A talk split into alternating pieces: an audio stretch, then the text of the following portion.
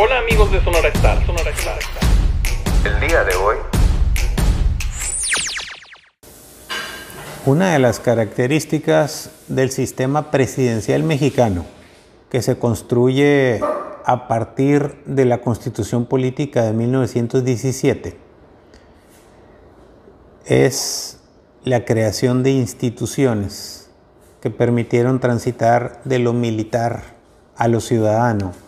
y que permitieron transitar del caos y de la diversidad económica mexicana y social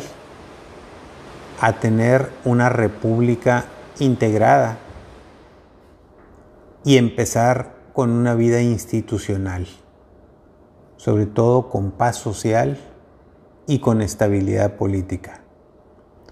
uno de los éxitos importantes, trascendentes del México post-revolucionario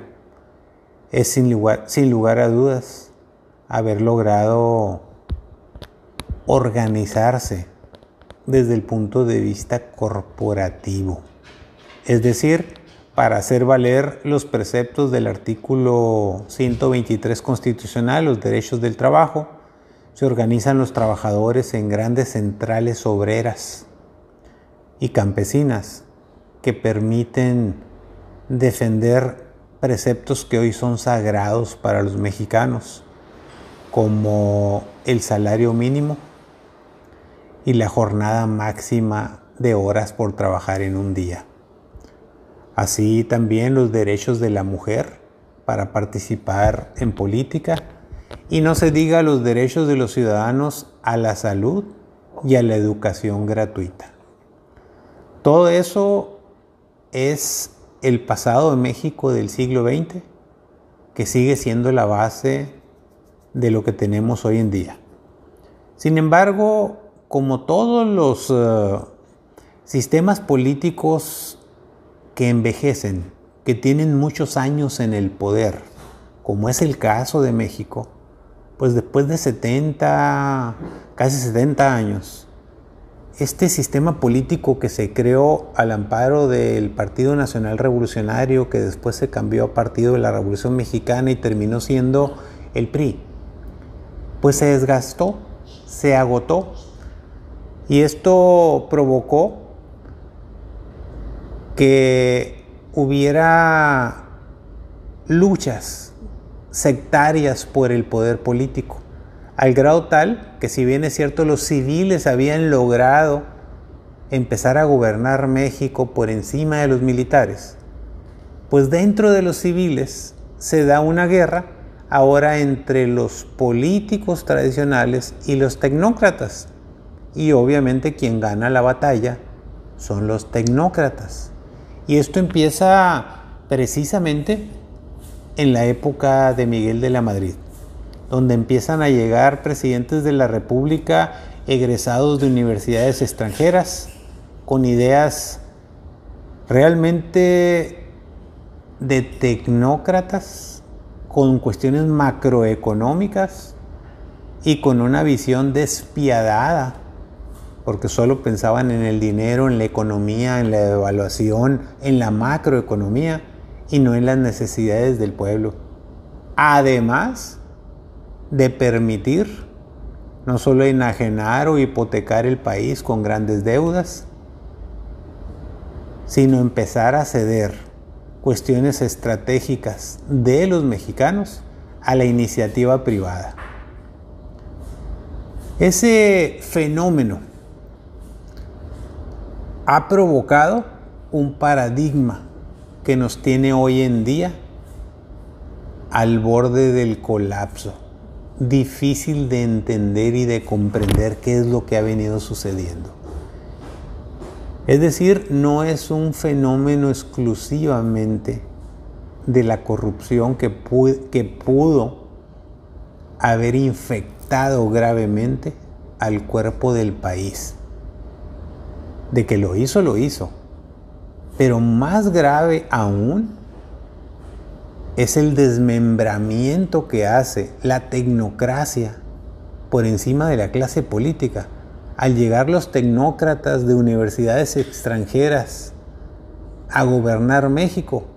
y empezar a fomentar esquemas de privatización de muchas cosas realmente importantes, como es el caso de teléfonos de México, ferrocarriles nacionales, los contratos de petróleos mexicanos, la concesión de las carreteras,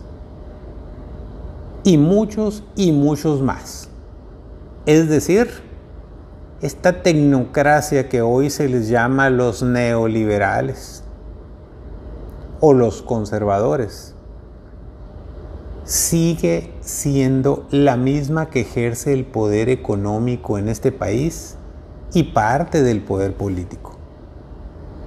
Pues a pesar de que la mayoría de ellos se formaron desde la época de Miguel de la Madrid, después de Salinas de Gortari, luego de Cedillo, pasaron por las manos de Fox y Calderón, pues son los dueños, los más millonarios de México, que siguen hoy en día teniendo los principales contratos del gobierno federal, a pesar del cambio profundo, dramático, serio, rotundo de un movimiento de regeneración nacional encabezado por el presidente López Obrador. Pero no entiendo en qué momento estos personajes de nueva cuenta se incrustan en el poder y ahora lo dominan. Se supone que eran la mafia del poder, o a lo menos así lo entendía un servidor, pensando que se estaba hablando de ellos, de los que se han apropiado de todos los bienes públicos y han hecho sus, sus, grandes fortunas al amparo de concesiones, de propiedades del gobierno, como son el caso de la mina de Cananea y de Nacosari, como es el caso de Teléfonos de México, como es el caso de los ferrocarriles,